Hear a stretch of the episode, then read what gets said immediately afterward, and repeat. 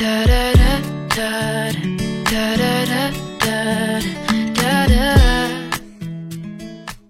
家好，欢迎来到女生宿舍。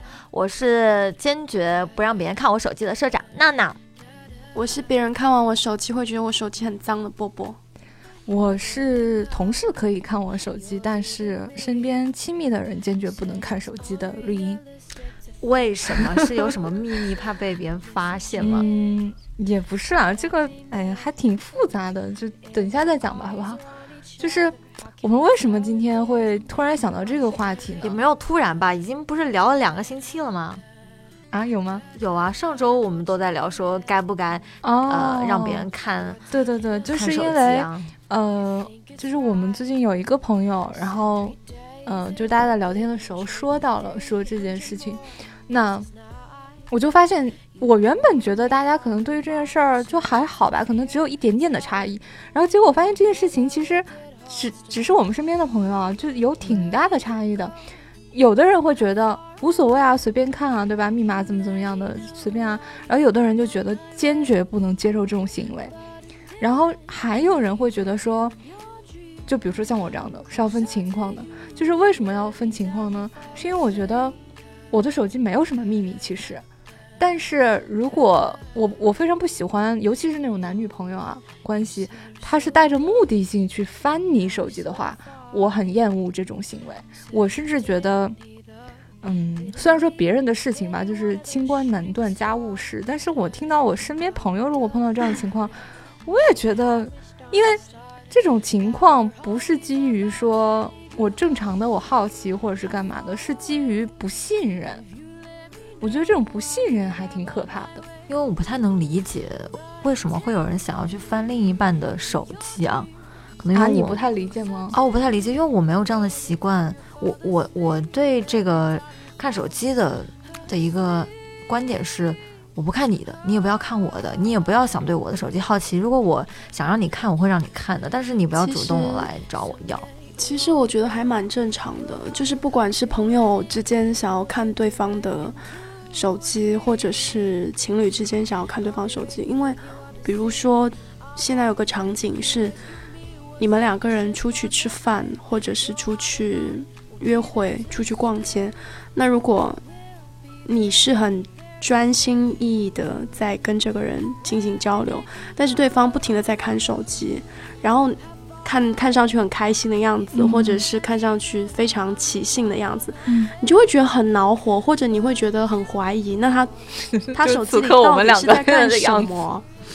所以就会想要看一下 你的手机里到底是藏了什么好玩的，还是什么秘密呢？那在看抖音啊，应该是。那其实你可以公放啊，就是或者是你看手机的时候，你可以稍微跟对方讲一下啊，我现在有点事情，我要先看一下手机。嗯，它其实是涉及一个礼仪，它而且它涉及到就是你在对跟对方交流交往的时候，你给对方的一个心理舒服程度。但是我们今天要聊的是该不该看，呃，另一半或者说是该不该看你朋友或者说是同事的手机。刚才闹闹说就是可能会不太理解，但其实我。呃，我其实是能理解的，我知道那个是在什么样情况，因为你想很多影视作品也好，什么小说也好，有好多都是男女主终于关系走向破裂，或者是怎么样的，都是因为都是因为偷看了手机，然后发现了一些蛛丝马迹，然后有一些确有一些确凿的证据，也可能，哎，那个那那那个电影是两千年左右的吧？那个手机不就是？讲的就是类似的事情吗？舒淇跟葛优吗？好像是，就是就是因为那个手机，那时候手机还不是智能手机的那个电影嘛。尤其是现代人啊，就基本上到现在每个人都离不开他的手机了。所以你会觉得大部分人的手机里的秘密，对，因为你想，我正常的我跟其他人的通讯社交是在我的手机上面，然后有一些 A P P 是我的一些涉及到我的衣食住行，比如说我的。身份信息，我去火车票、飞机票，或者是我住住的酒店，或者是我的那个外卖的地址，这些都跟你的就完全是你个人的信息，都是暴露在上面的。那更呃往精神层面一点说，比如说你使用的一些兴趣爱好相关的一些 APP，也会暴露一些你自己的一些个人特点、个人标签。这样，所以手机现在已经是跟每个人都跟每个人的生活都密切相关的一个最重要的一样东西吧，我觉得是。所以就是可以说是每个人手机里都有一点点秘密吧。对，就是，呃，虽然我我会说我我手机没什么秘密可以随便看，但是其实多多少少还是会有的嘛，对吧？然后我为什么刚才说，呃，就是比如说我同事啊什么的，我我之前就是。因为我的工作也会用到，比如说要去看一些 A P P 啊，或者是看一些什么操作之类的嘛。那当时那些同事之间，比如说要大家要互相看不同手机型号、手机品牌的一些状态什么的，我都觉得无所谓啊。然后那个时候，我我的密码一直都是零零零零零零这种的，就是很好记、很好解的密码，因为我也不想我自己解开手机的时候，那个时候还没有指纹。然后后来有了指纹的时候。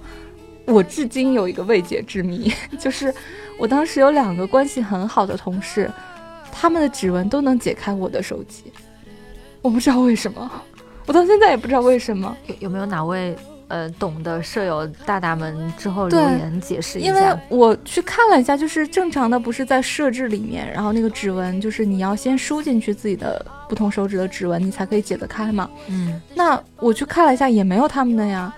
但是他们确实就是当着我的面可以去打开那个手机，然后他们很可怕了。我问他们到底为什么，他们也不说。然后他们呃不，他们说自己的那个指纹是万能指纹，就是也有可能是因为我的指纹没有录全嘛，所以其他指纹是有可能打开的，不知道。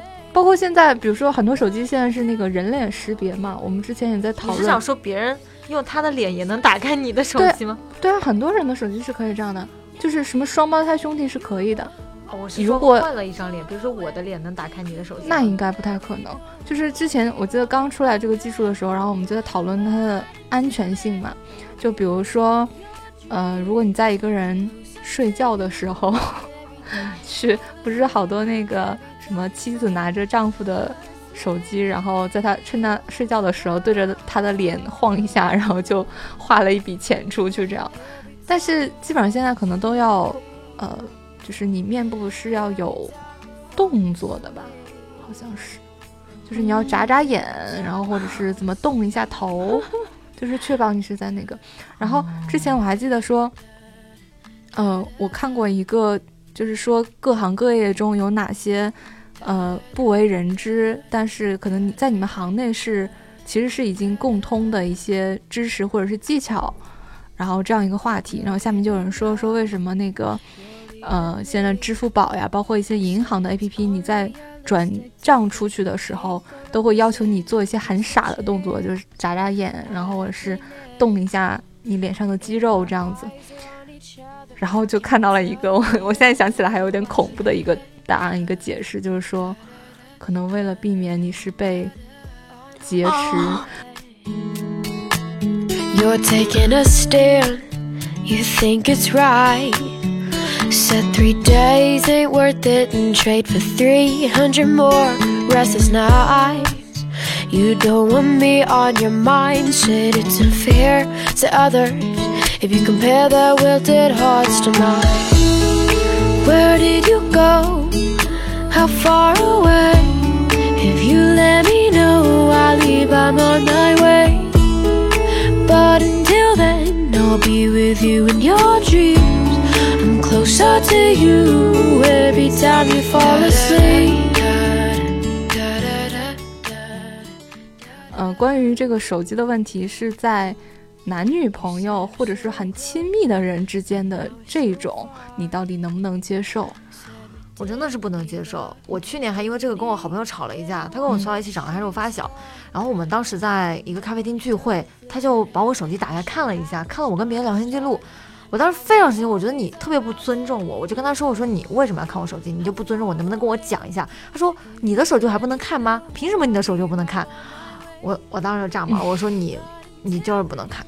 ”后来他就很生气，他说：“他说我跟你这么好，你还有什么不能让我看的？”嗯，对，虽然虽然说他跟我关系很好，我手机里也没有什么东西见不得人的，但是当他不经过你的允许去看你手机的时候，我就觉得他已经侵犯到我了，嗯，这对我来说是一种侵犯，我就不由自主的愤怒。哎，那我想问你一下啊，就如果他在拿起你手机之前，先说了一句“我可以看你手机吗？”你会让他看吗？那我会让他看。那你会觉得是不情愿的让他看，还是说啊？那倒不会，跟我说了一声就没关系。对对对，我我就是，其其实我是属于。你如果就是私自看我的东西，我是非常愤怒，因为我觉得这是对我的一个侵犯或者对我的不尊重。但是如果你跟我说了一声话，而且我觉得我跟你关系足够好的话，那我是没有问题的。但是对于男女朋友来说的话，我这边又是一个双标，我会觉得说你就算跟我说了，你也不能看。为什么我不想看？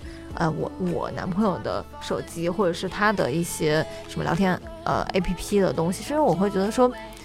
万一有一些见不得人的东西，那我不是自自找没趣吗？是不是？哦，就大家就都互相糊涂一点算了。就如果 如果想要这个关系维持下去的话，大家就不要把双方看得这么透。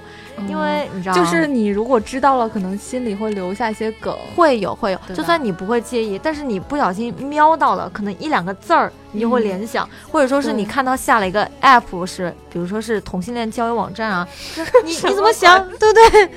所以所以就是我我还是属于那种，对对自己是一种保护吧，对他也是一种保护吧，就是这样吧。对，其实有很多那种戏剧性的，就是发生一些误会，都是因为这样的。可能你看过来，哎，你觉得你发现了一些什么问题？然后，比如说你两个人又没有完全讲清楚，从此心心里面留下了一些芥蒂，那其实可能当时就真的只是一场误会，是一个你没有看全那个信息啊，或者是，或者是比如说是发给其他人的呀，或者怎么样的，就有好多。这种误解是由此产生的，不过也有很多女生是顺着呃查男生手机，然后挖出了哎对那个什么暧昧对象之类的。就我我我记得那天在跟朋友讨论的时候，还有一个人说出的那个观点，其实是我之前没有想到，但我觉得也挺对的，就是说为什么我不会让我的朋友随便看我的手机？是比如说像微信这种东西啊，你打开界面就可以看到所有的聊天了，对吧？那比如说，我的另外一个朋友在跟我讲他的一个秘密，嗯，他是把我当成很很就是可以去分享这个秘密的人，嗯，他才跟我说的。但是他不知道此刻在看着他手机的是另外一个人。那如果是这样的情况的话，那确实我要为我的跟我倾诉秘密的这个朋友负责，而不能让其他人看到。哪怕是你跟我是真的很好，关系很好，闺蜜啊，或者是男朋友女朋友，我觉得这个观念其实。也还挺对的，对吧？就是比如说，而且如果想跟一个人讲一个秘密的时候，我当然也不希望有其他第三个人知道嘛。因为我突然想到一个一个一件事儿，就是，嗯，虽然绿茵她一直是不提倡说加闺蜜的呃另一半，对吧？但是有时候我我们也会是互相加嘛。呃，就比如说，比如说我之前遇到一个情景，就是，嗯，我我闺蜜的男朋友加了我，加我之后呢。嗯，正好我当时我闺蜜也是知道的，但有一天吧，我跟闺蜜在家里吃东西，然后我手机正好就突然亮了一下，就发，然后我闺蜜这时候正好看了一眼，我就发现，哎，是她男朋友给我发的一条消息，是一条语音消息了，就是没有字儿。当时我当时表情非常微妙，很尴尬，因为我不知道她男朋友会给我发什么，对不对？但是但是我闺蜜她看到的事实就是她男朋友给我发一条消息。对吧？就就是这种误会也怎么办呢？后来就就听啊，就当着面听啊，其实也没有啥，只不过就是说，就是说，如果说你闺蜜疑心很重的话，然后你又没有做好的话，那可能之前你跟闺蜜之间的一个关系就会很差。对，其实这个真的还挺微妙的，但是我觉得基础来说还是就是分人嘛，对吧？就如果你们双方都是觉得就还挺无所谓的，那就。就是，其实就是你生活圈子多了一个朋友这样的嘛。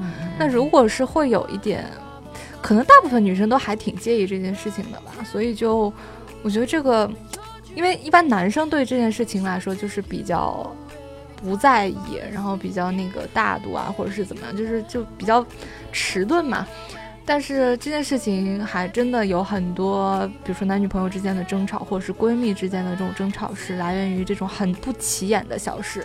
我觉得是这样，就是如果你是，比如说你刚那个成为男女朋友，或者是就是你们只是见过一两次这样的话，就不算特别熟的话，我觉得微信可能还是要慎重一点加。然后，比如说你是为了，比如我有我我可能怕我联系不到我闺蜜啊，或者是怎么样这种有特殊情况的时候，那就留个电话嘛，对不对？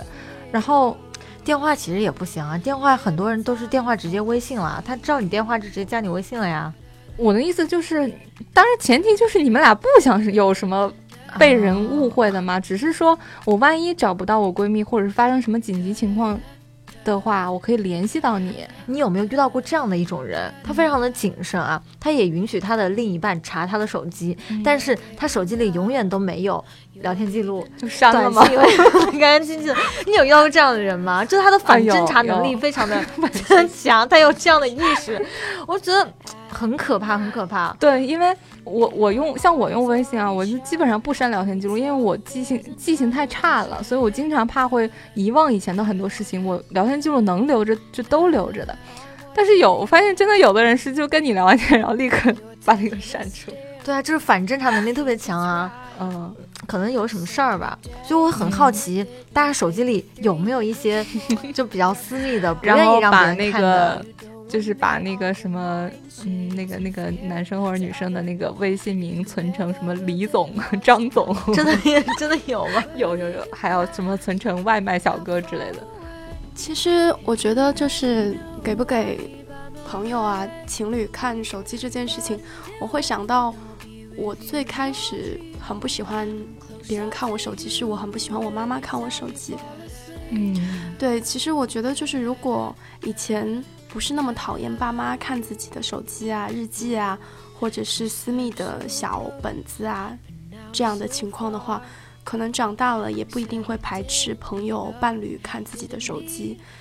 这会涉及到一个原生家庭的信任的问题，他有足够的安全感。对，但是我因为在我很小的时候，初中开始用手机，然后那个时候其实手机的通讯录也不是很多。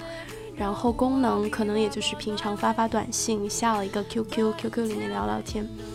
我妈妈就会很排斥我，她第一个是很排斥我用 QQ 跟人家聊天这件事情，嗯，因为她会觉得我把应该用来学习的时间用在了聊天上，包括她不会让我去看偶像剧，所以在我们家。我印象很深刻的就是每到七点他会打开新闻联播，然后 让你看新闻联播。啊。对，然后就是那个时候我记得冬天，他我们家是隔一天洗澡的，然后有一天会洗脚。我记得我每到洗澡的时候就会有新闻联播 出现的声音。会洗脚。然后还有就是早上他会给我听英文电台。哇，我觉得波波就是一个新闻联播是政治觉悟，然后英文呢就是代表你看波波现在英文确实很好，对不对？就你其实有一种国际化的视野，非常棒。所以就是，就我觉得交流上是，我会对他们有一点点抵触，因为我觉得他们会很不信任我，他们会很不经过我同意就看我的手机，然后我就会很排斥这件事情。包括到现在，就是有时候。嗯，我上大学的时候，我也会很排斥我爸妈来看我的手机，但是现在我反倒我爸妈就不怎么看我的手机了，我就会反倒有一种不习惯，我会想为什么我爸妈不来看我的手机，然后我会想妈妈你要不要看我的手机？你可能有点受虐倾向之类的。我我现在是很想，因为我们三个人也没有谁是那种特别想要去看别人手机的那种人，对吧？所以我。其实很想去，啊，了解一下到底是什么样的人，他为什么会很喜欢去看别人的。我我真的是认识一个，然后那个女孩是一个，呃，她是水瓶座的，然后她说她其实很喜欢看什么闺蜜啊，或者当然她现在没有男朋友啊，这个这一点没办法讨论。她她是，但是她为什么？她纯粹是。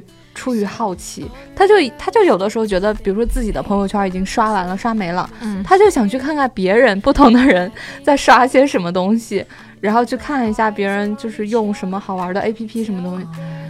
我那天也是挺震惊的，就是居然真的有完全是出于好奇心想去看。你这个还是少数吧，大部分人看别人的手机，就是特别是另一半，应该是。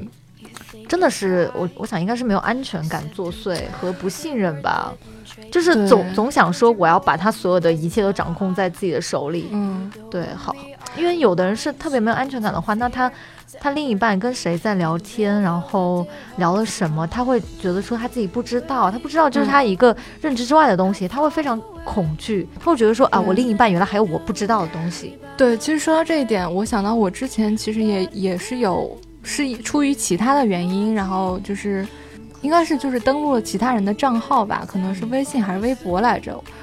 我但是我记得我得的东西吗？我我是我是非常。记忆深刻的是，我就是登上的，然后出现那个刷新那个页面，应该是微博刷新的那个页面的第一刻，你知道我当时的感觉是，就其实还挺觉得挺不一样的，因为是在同样的界面，然后我同样的这种操作啊，什么这种登录方式啊，什么这些，然后会发现哦，原来其他人跟我看的东西是完全完全不一样的，是确实是有一种他原来。在接触的那个世界是跟我是有非常大的不同的，然后又因为这个人，你可能觉得是已经是自己足够亲密，然后足够彼此有默契啊，然后互相了解很多的一个人，但是哪怕就小小的手机的这一块天地，其实你们就已经非常的不一样了，这种感觉还有一点神奇。嗯，我觉得就是再延伸一点讲啊，我记得之前好像有一个大概就是说。就是也是看别人手关于手机的礼仪吧，可以说这样说，就是说，比如说我我现在要给你们去看一个，给你们看黄景瑜的照片，呵 呵然后比如说把我的相册给到你们的时候，嗯，就是说其实大家应该不要左滑右滑，不要随意的左滑右滑，然后尤尤其是在未经过其他人的许可下，因为像相册这种东西，你可可能你再往前翻，就是他们。呃，这个手机主人几天前的什么东西啊？截图呀，或者是自拍照啊？你别说，其实相册很能反映出一个人的喜好，或者他的一些生活的一些侧面吧。就比如说，平时一个衣冠楚楚的一个，嗯，一个男人，可能他相册里藏了几百个什么裸男的照片啊，就不小心暴露了他的性癖好之类的，或者说是，或者说是，就是有些人的相册里头真的是很多秘密，就就。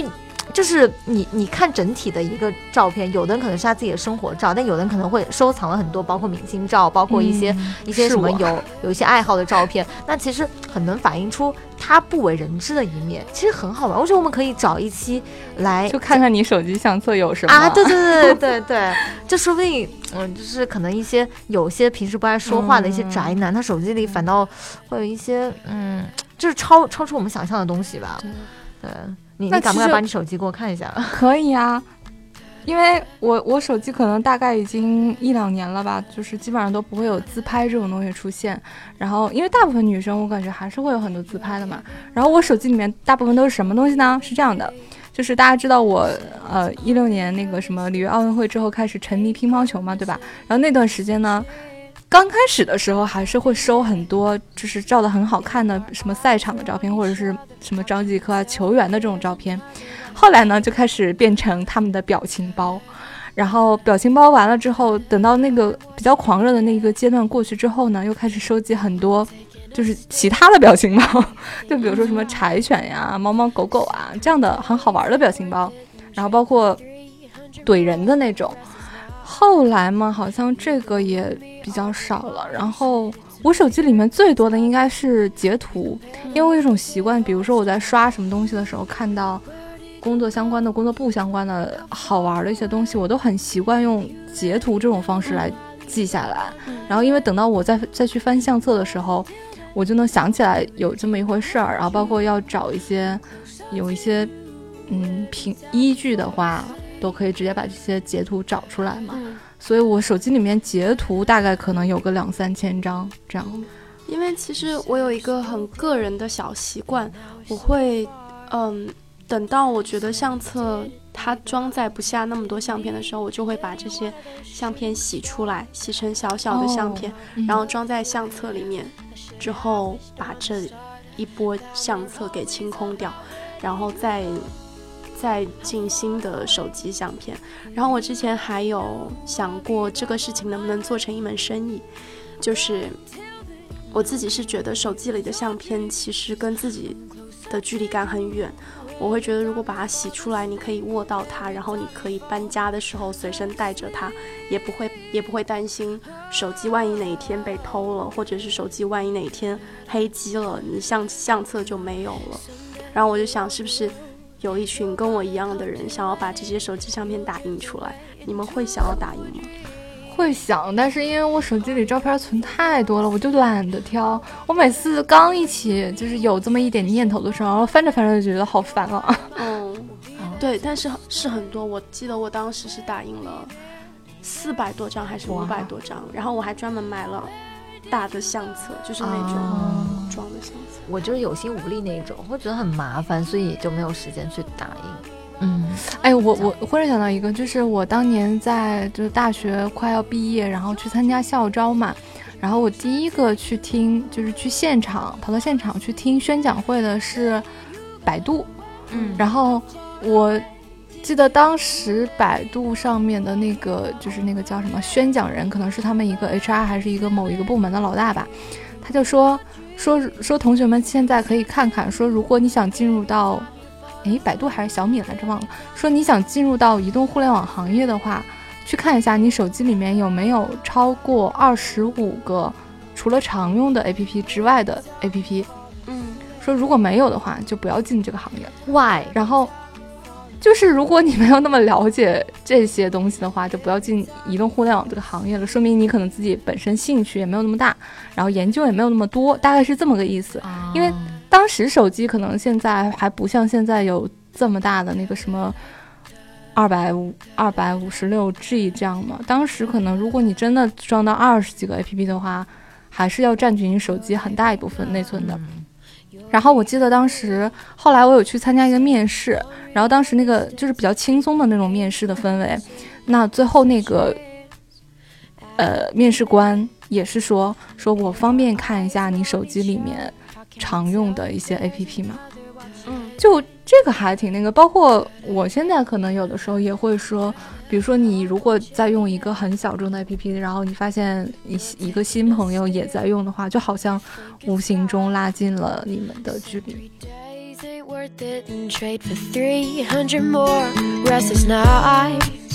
You don't want me on your mind, said it's unfair to others. If you compare their wilted hearts to mine, where did you go? How far away? If you let me know, I'll leave, I'm on my way. But until then, I'll be with you in your dreams. I'm closer to you every time you fall asleep.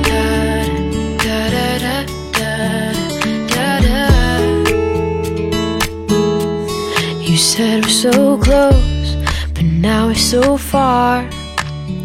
Said we didn't need the, didn't need any one of those shooting stars. But now we're done and flickered. I should have wished on the start that we're always about where did you go? How far away? If you let me know, I'll leave. I'm on my way. But until then. I'll be with you in your dreams Every time you fall asleep Every time you fall asleep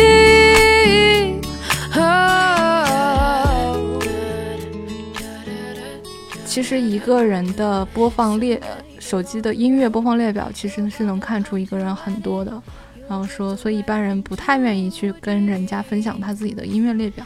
对啊，我之前那个什么什么再出什么什么再出发什么东西哦，Begin Again 哦，对对对对对，再次相遇，对对对对。对，他是讲一个失意的音乐制作人跟一个一直都没有办法成功的歌手，对。对，然后他们相遇，他们心有灵犀，他们惺惺相惜，但是并没有在一起，对。对，但是他们通过彼此的交流找回了对生活的希望，然后录了。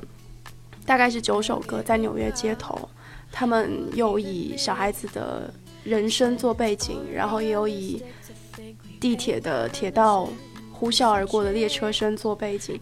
我非常的喜欢这部电影，这部电影我大概看了三遍，然后里面的歌单我曾经有一段时间也是一直在听。对，而且那个歌确实也是女主角唱的嘛，然后就好好看，好好听。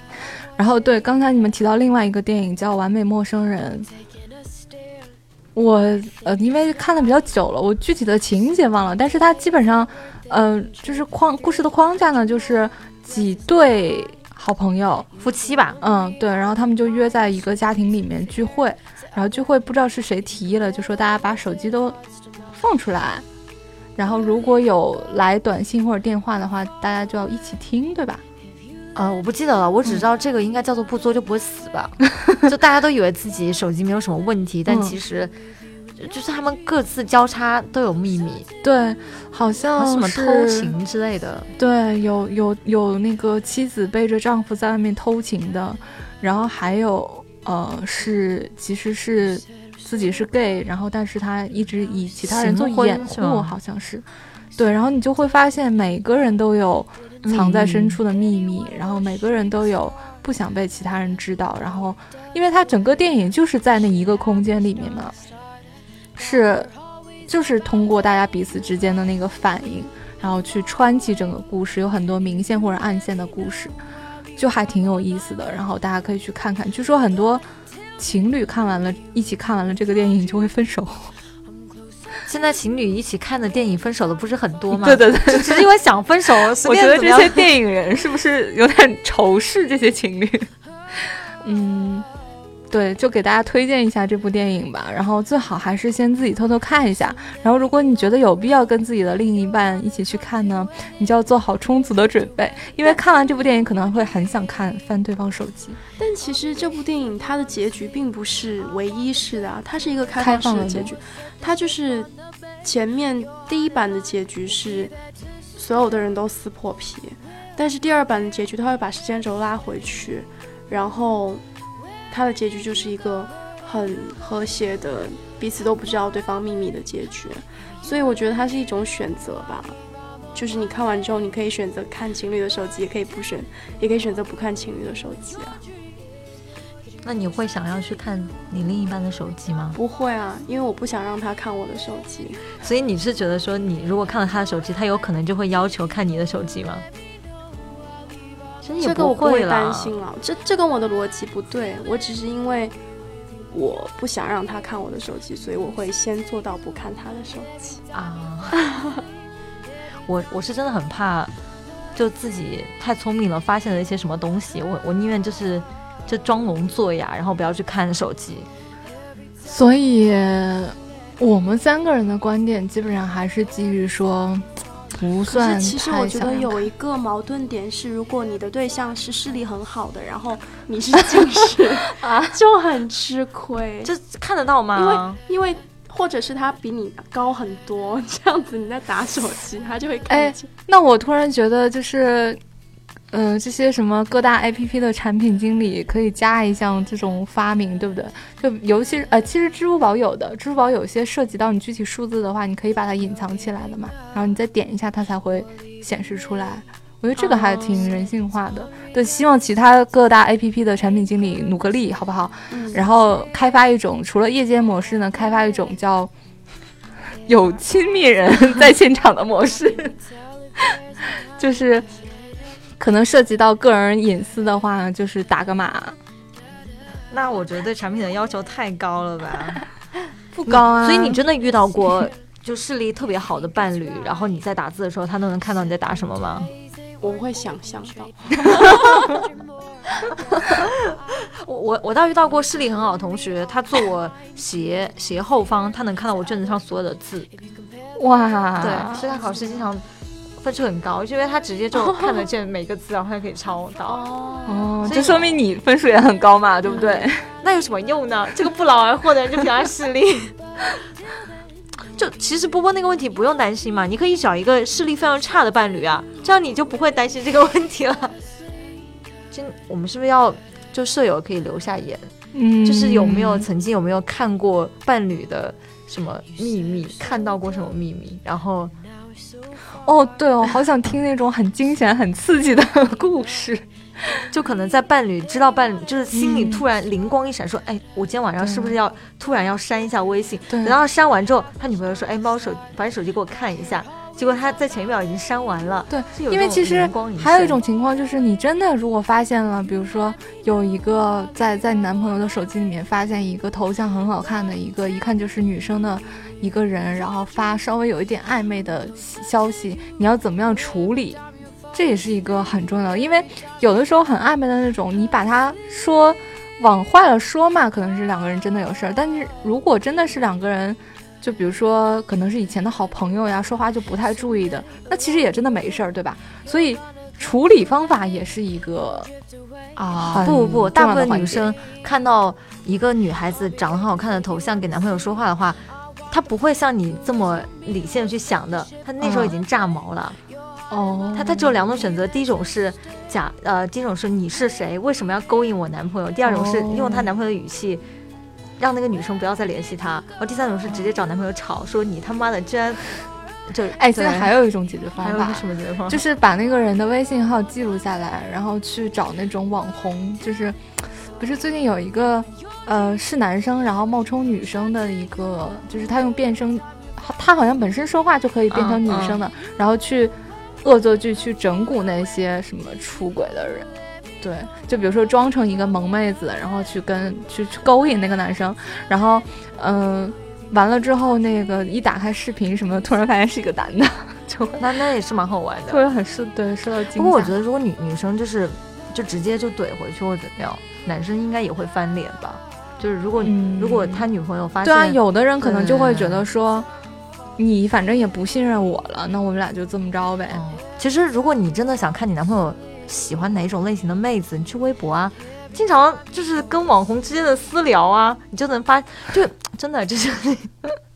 这样的，去微博，去微博找，还有 ins，还有 twitter，就是国内上不了的，要翻墙的。哦，如果你男朋友有这些账号的话，你记得去悄悄的去关注一下，肯定有什么最近那个我我不是就是看了《红海行动》之后很喜欢那个黄景瑜嘛，然后因为他之前他是演一个。男童网剧出道的，然后很多人就会说他真实的性取向到底是什么，然后就有人说说去翻他早期的那个 ins 上面关注的都是 都是男男 什么大胸妹啊，什么国外的模特啊，什么直男嘛，对，可能确实是能暴露一个人很多吧。哎，我想到是之前谁跟我讲的一个故事，一部电影，对，一个电影，它是。讲了一个很荒蛮的小故事，然后这个小故事呢是从它的场景是在辆一架飞机上，然后这个飞机上呢，它的最开始的镜头是一对男女，然后这个女生跟那个男生开始讲话，他们的话题是一个男人，然后这个这个女生好像是那个男人的前女友，然后就开始吐槽这个男人，说他什么又抠门又小气，然后对他又不好之类的，然后那个男人就说，哎，你说的是不是？什么什么的谁，然后这个女生就说啊你怎么会认识他？然后这个男人就说因为我也是这个圈子里的人，然后我知道这个人在圈子里面名声很差很差。他们后面的人听到他们聊天的话题，然后就讲就问你们说的是不是谁谁谁？然后他们就说是，他们就很惊诧为什么一架飞机上会有这么多人认识他？之后他们就就是在飞机上面去问。这架飞机上有多少人认识谁谁谁？然后飞机上所有的人都举起了手。结果这个时候飞机拉响警报，说什么飞机出事故，直线下降。但是结局结果是这架飞机的机长就是他们认识的这个人，所以这个人载着所有他生命中遇到的讨厌他的人走向了死亡。哇，这个跟那个东方列车谋杀案也有一点点像，嗯，但是但是其实还有一个我我细节忘记讲了，是这架飞机好像是坠向了生生育他的父母，所以就是他跟这个是一个反社会语境，哦天哪，哇可怕！不过你都看了啥 呀？真是 啊，我一个朋友跟我讲的，嗯，那好吧，那那大家还是。嗯，跟我们分享一些，就是比如说有关于你看别人手机或者别人看你手机的这些故事，或者如果实在没有这样的故事呢，就分享一下你自己的观点，好不好？嗯，最最主要还是想听大家在手机上翻到什么秘密，对吧？肯定很好玩。你看，你还是有这种窥私欲的，好不好？八卦八卦之魂熊熊燃起。好的，好的。那我们节目现在是呃每周会在喜马拉雅和网易云音乐还有苹果播客上面同步更新。那同时呢，还有可以关注我们的微信公众号以及微博“女生宿舍”。我想知道你公号到底写没有？好，然后如果想加到我们的舍友群里面呢，就可以添加闹闹的个人微信“闹闹 tvxq” 的全拼，就是闹 n n a o n a o t v x q。呃，就是你申请了之后呢，耐心等待闹闹的通过，等他心情好的时候再通过，好吧？嗯，对，心情好的时候，你什么时候心情好呀？嗯，好吧，那那那下期节目见了，嗯，拜拜，大家留言啊，留言。拜拜拜拜。